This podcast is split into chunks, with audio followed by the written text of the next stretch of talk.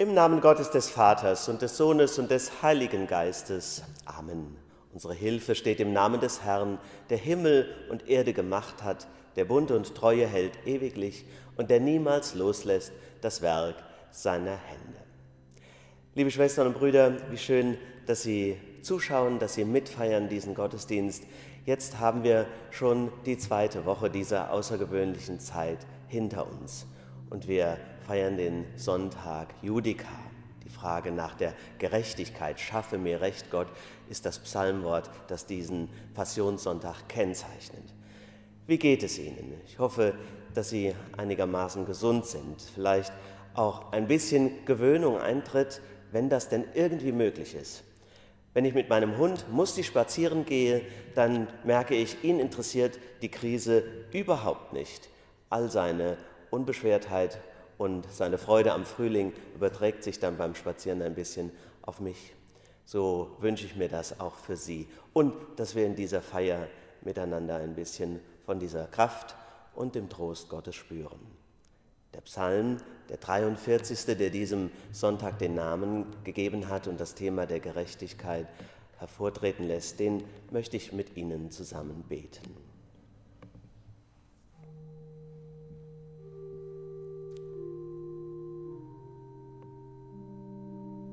Schaffe mir Recht, Gott, und führe meine Sache wider das treulose Volk, und errette mich von den falschen und bösen Leuten. Denn du bist der Gott meiner Stärke. Warum hast du mich verstoßen? Warum muss ich so traurig gehen, wenn mein Feind mich drängt? Sende dein Licht und deine Wahrheit, dass sie mich leiten und bringen zu deinem heiligen Berg und zu deiner Wohnung, dass ich hineingehe zum Altar Gottes, zu dem Gott, der meine Freude und meine Wonne ist, und dir, Gott, auf der Harfe danke, denn was betrübst du dich, meine Seele, und bist so unruhig in mir? Harre auf Gott. Ich werde ihm noch danken, dass er meines Angesichts Hilfe und mein Gott ist. Ehre sei dem Vater und dem Sohn und dem Heiligen Geist, wie es war im Anfang, jetzt und von Ewigkeit zu Ewigkeit. Amen.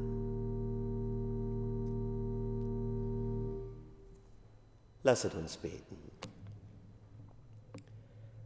Barmherziger Gott, wir bitten dich in der Unsicherheit und in den vielen Fragen dieser Tage.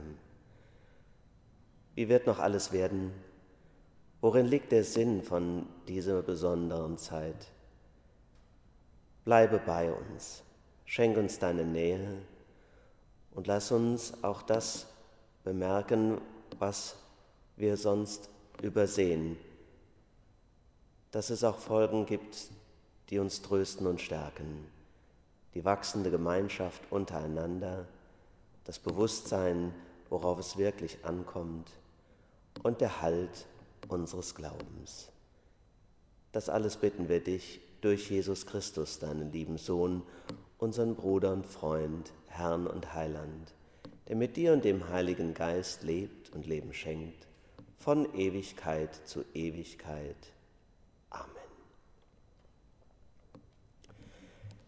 Das Evangelium für den Sonntag Judika, es steht geschrieben bei Markus im zehnten Kapitel.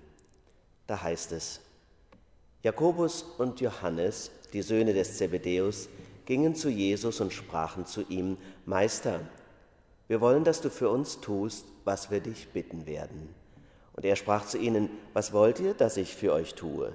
Und er sprach zu ihm, Gib uns, dass wir sitzen zu deiner Rechten und einer zu deiner Linken in deiner Herrlichkeit.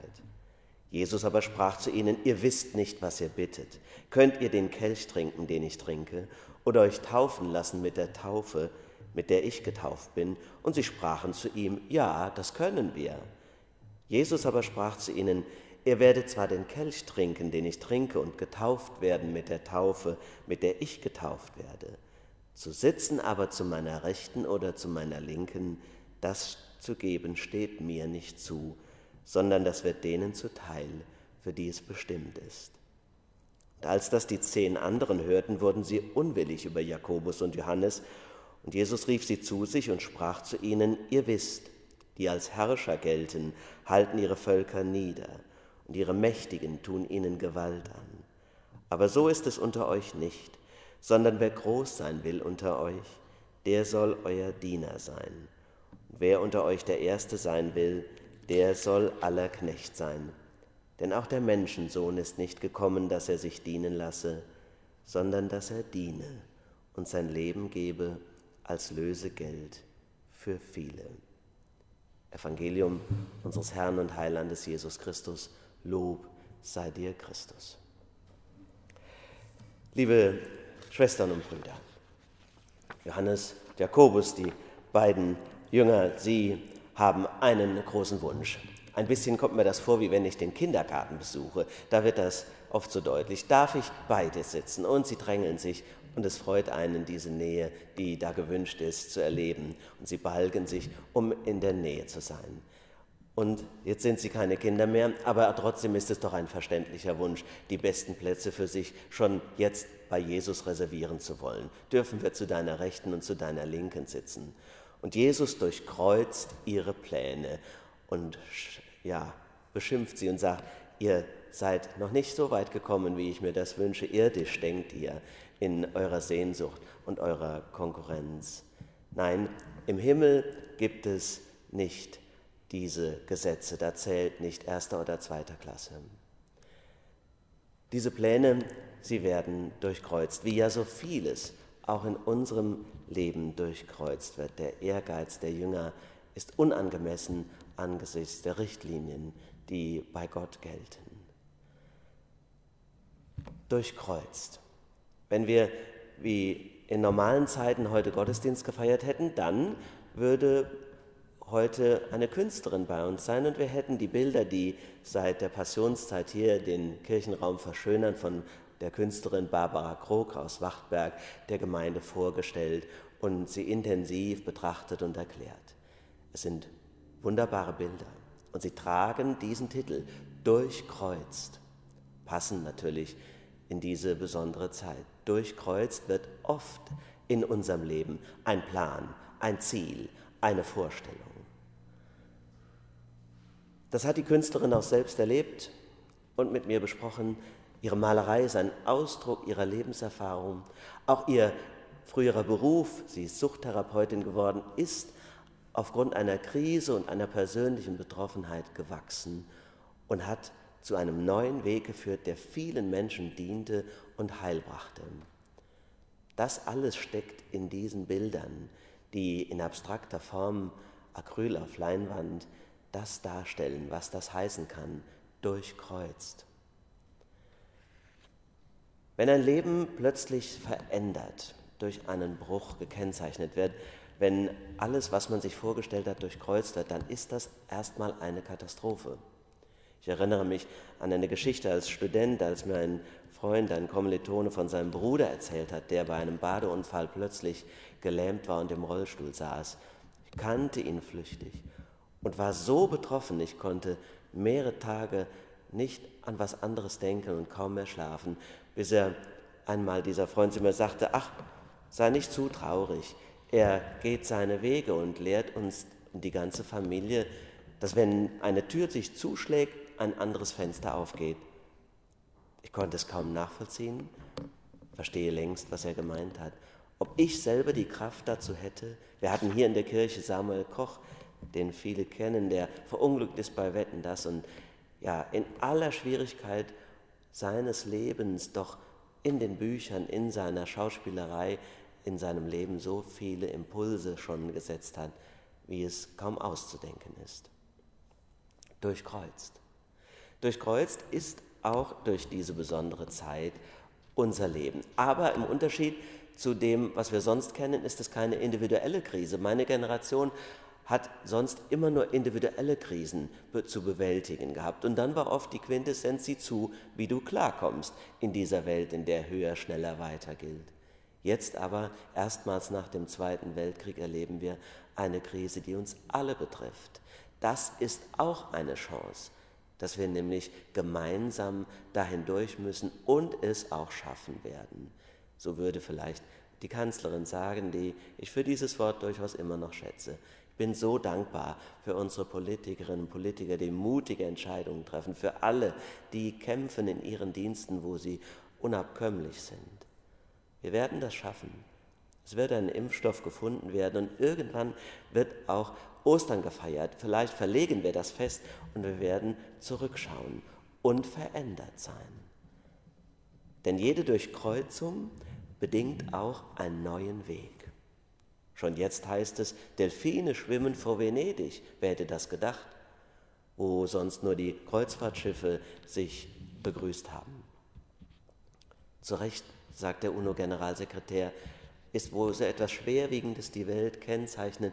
Die Überlegung, ist denn ein Krieg noch sinnvoll? Um was könnten wir denn jetzt kämpfen, wenn nicht um unser aller Gesundheit, Leib und Leben? So vieles Neues an Gedanken wird sich hoffentlich bahnbrechen neben aller Krisenbewältigung und Schwierigkeit. Wir werden Wohlstandsverluste haben. Vieles macht uns unsicher und wir wissen auch noch nicht wohin. Aber es könnten eben auch neue Ziele sein. So wie Jesus seine beiden Jünger den Kopf gewaschen hat und gesagt hat, es geht hier nicht um erster oder zweiter sein. Mein Haus, mein Pferd, mein Auto sind nicht die Ziele, die unser Leben erfüllen. So werden wir neue und betrachten dieses Kreuz. Damit lehrt uns Gott seine Gerechtigkeit und seine Maßstäbe. Es ist ein erschreckendes Lehrbeispiel dass wir nämlich spüren, dass Gott all seine Liebe der Welt schenkt und selbst da, wo sie nicht erwidert wird, sogar mit Aggression, die Völker halten ihre, die Mächtigen halten ihre Völker nieder mit Gewalt, heißt es im Evangelium, dass auf diese Gewalt Gott nicht mit Gegengewalt reagiert, sondern sie an sich totlaufen lässt und dadurch die Liebe, die unverbrüchlich ist, offenbart. Das ist das Geheimnis des Karfreitages und dieses Kreuzes. Wir werden dahin durchgehen und es werden sich neue Wege auch zurück zum Wesentlichen für uns bahnen. Ich bin ganz gewiss. Mein Freund arbeitet in einem Altenheim und sagt, ich habe viel mehr Zeit und das ist sogar offizielle Linie für meine Bewohnerinnen und Bewohner. Sie können nicht besucht werden. Früher musste ich tausende Dokumentationen ausfüllen und jetzt wird sich auf das Wesentliche konzentrieren und wir sind für die Menschen da, stärker noch als je zuvor. Und ich frage mich, auch heiter, wie manches wird. Zum Beispiel, meine Haare werden wachsen. Na und? Und wenn es gar zu schlimm wird, dann wird sich ja meine Küsterin bitten, in der Sakristei sie vielleicht zu schneiden. Dann machen wir ein Foto und dann werden wir es aufhängen und dann einmal darüber lachen, was diese Zeit mit uns gemacht hat. Vielleicht aber auch dankbar zurückschauen, dass wir neue Wege gegangen sind und gehen lernten.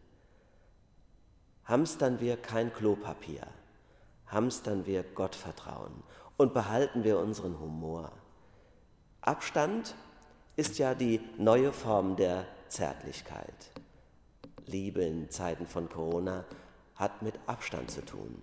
Vielleicht lehrt sie uns auch den Abstand vom eigenen Ego.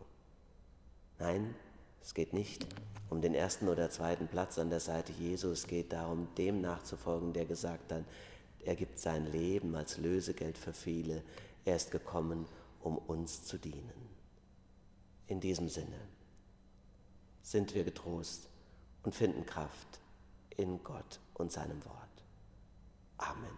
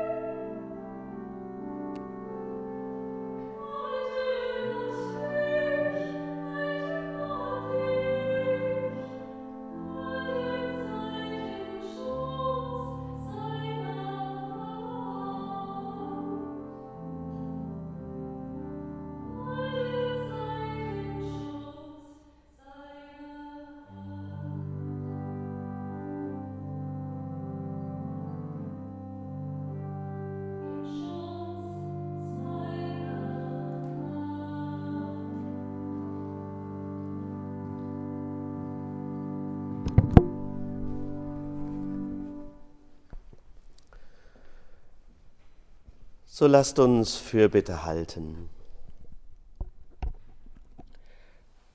Gott, ich bitte dich für die Menschen in unserem Land, aber auch in den Ländern weltweit und für die, die besonders betroffen sind. Ich bitte dich für Spanien, für Italien, für die Vereinigten Staaten und überall da, wo Menschen krank sind und leiden.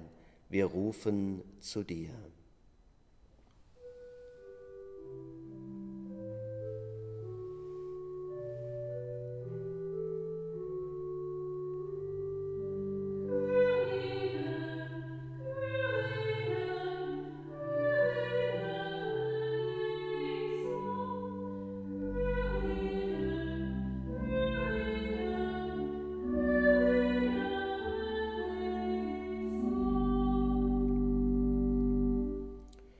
Gott, ich bitte dich für alle Politikerinnen und Politiker, für alle, die besondere Verantwortung tragen und mit ungeahnten Möglichkeiten und Plänen die Zukunft gestalten. Lass alles gute Wege finden und halte deine Hand über uns. Wir rufen zu dir.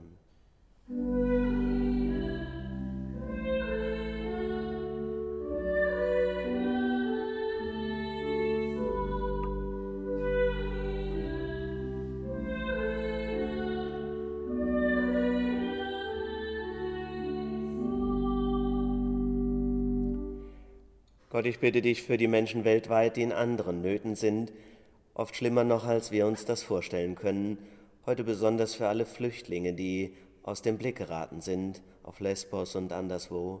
Schenke Heimat und Schutz. Wir rufen zu dir.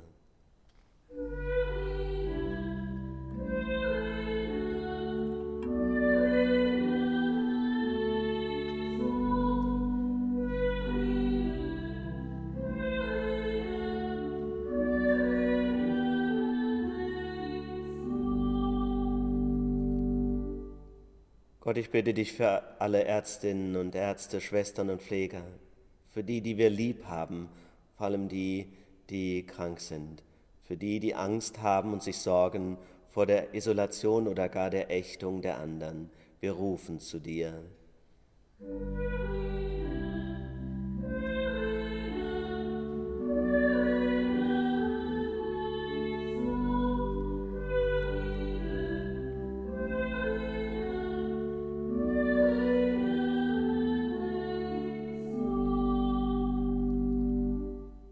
Gott, wir bitten dich für die Verstorbenen.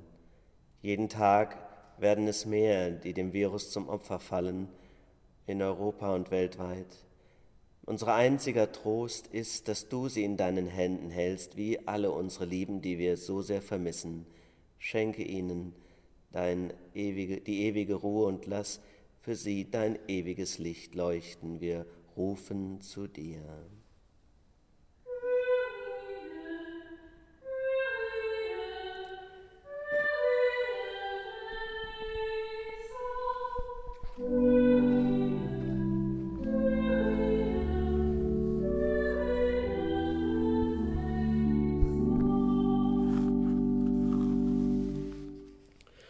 Und alles, was uns sonst bewegt, auch das, was uns unaussprechlich scheint, das lasst uns einschließen in das Gebet, das uns Jesus Christus zu beten gelehrt hat. Vater unser im Himmel, geheiligt werde dein Name, dein Reich komme, dein Wille geschehe, wie im Himmel so auf Erden. Unser tägliches Brot gib uns heute und vergib uns unsere Schuld, wie auch wir vergeben unseren Schuldigern. Und führe uns nicht in Versuchung, sondern erlöse uns von dem Bösen. Denn dein ist das Reich und die Kraft und die Herrlichkeit in Ewigkeit. Amen.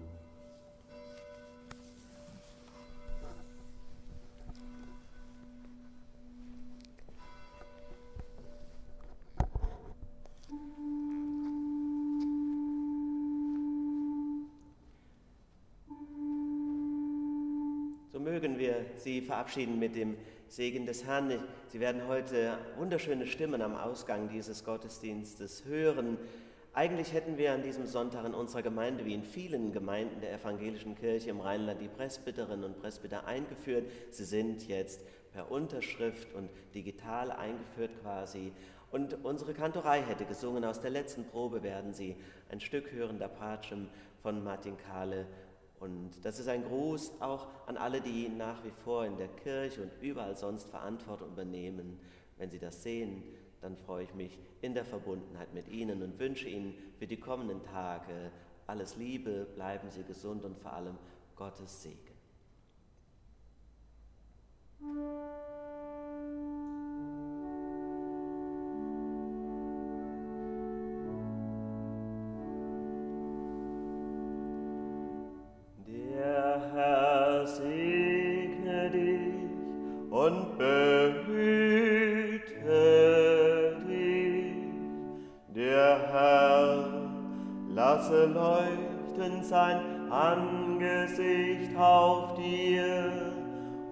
Sei dir gnädig. Der Herr erhebe sein Angesicht auf dich und schenke